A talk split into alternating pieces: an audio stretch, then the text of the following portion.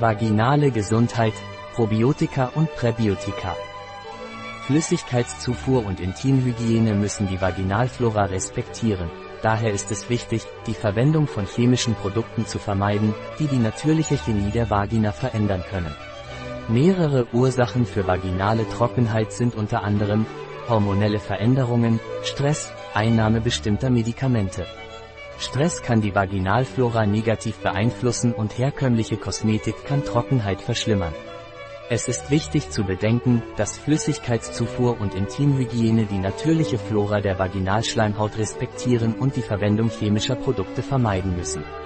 Vaginale Trockenheit hängt nicht nur mit hormonellen Veränderungen in den Wechseljahren zusammen, sondern kann auch durch hormonelle Schwankungen während des Menstruationszyklus, Schwangerschaft, Geburt, emotionalem Stress oder Beziehungsproblemen und der Einnahme bestimmter Medikamente verursacht werden.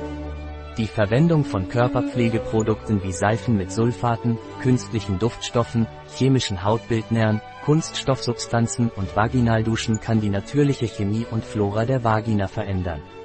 Es ist wichtig, sich daran zu erinnern, dass eine gesunde Vagina eine bakterielle Vielfalt und eine große Anzahl von vaginalen Lactobacillen aufweisen sollte, die eine entscheidende Rolle bei der Interaktion mit dem Immunsystem des Wirts spielen. Eine geringe Menge an Lactobacillen erhöht das Risiko verschiedener vaginaler Infektionen. Darüber hinaus kann Stress die Vaginalflora negativ beeinflussen, da er die Freisetzung von Cortisol und Noradrenalin induziert, die die östrogenbedingte vaginale Epithelreifung und Glykogenansammlung hemmen.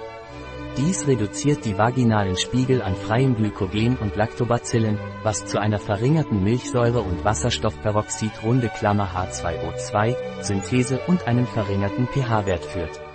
Infolgedessen wird eine dysbiotische Umgebung geschaffen, die die Vermehrung von anaeroben Bakterien begünstigt, die mit bakterieller Vaginose in Verbindung gebracht werden, wie zum Beispiel Gardnerella vaginalis, wodurch das Infektionsrisiko erhöht wird. Daher ist es wichtig, dass Kosmetika für die Hydratation und Intimhygiene den vaginalen pH-Wert und das Überleben der verschiedenen Lactobacillenstämme respektieren. Neuere Studien haben gezeigt, dass herkömmliche Kosmetika, die hautbildende Wirkstoffe, plastische und osmotisch aktive Substanzen enthalten, auch bei richtigem pH-Wert der Scheidengesundheit nicht zuträglich sind, da sie die Flora nicht respektieren und Scheidentrockenheit verschlimmern können.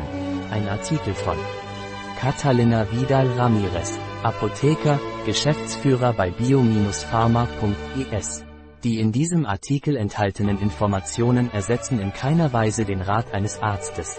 Jegliche Erwähnung eines Produkts in diesem Artikel stellt keine Befürwortung der SDGs, Sustainable Development Goals, für dieses Produkt dar.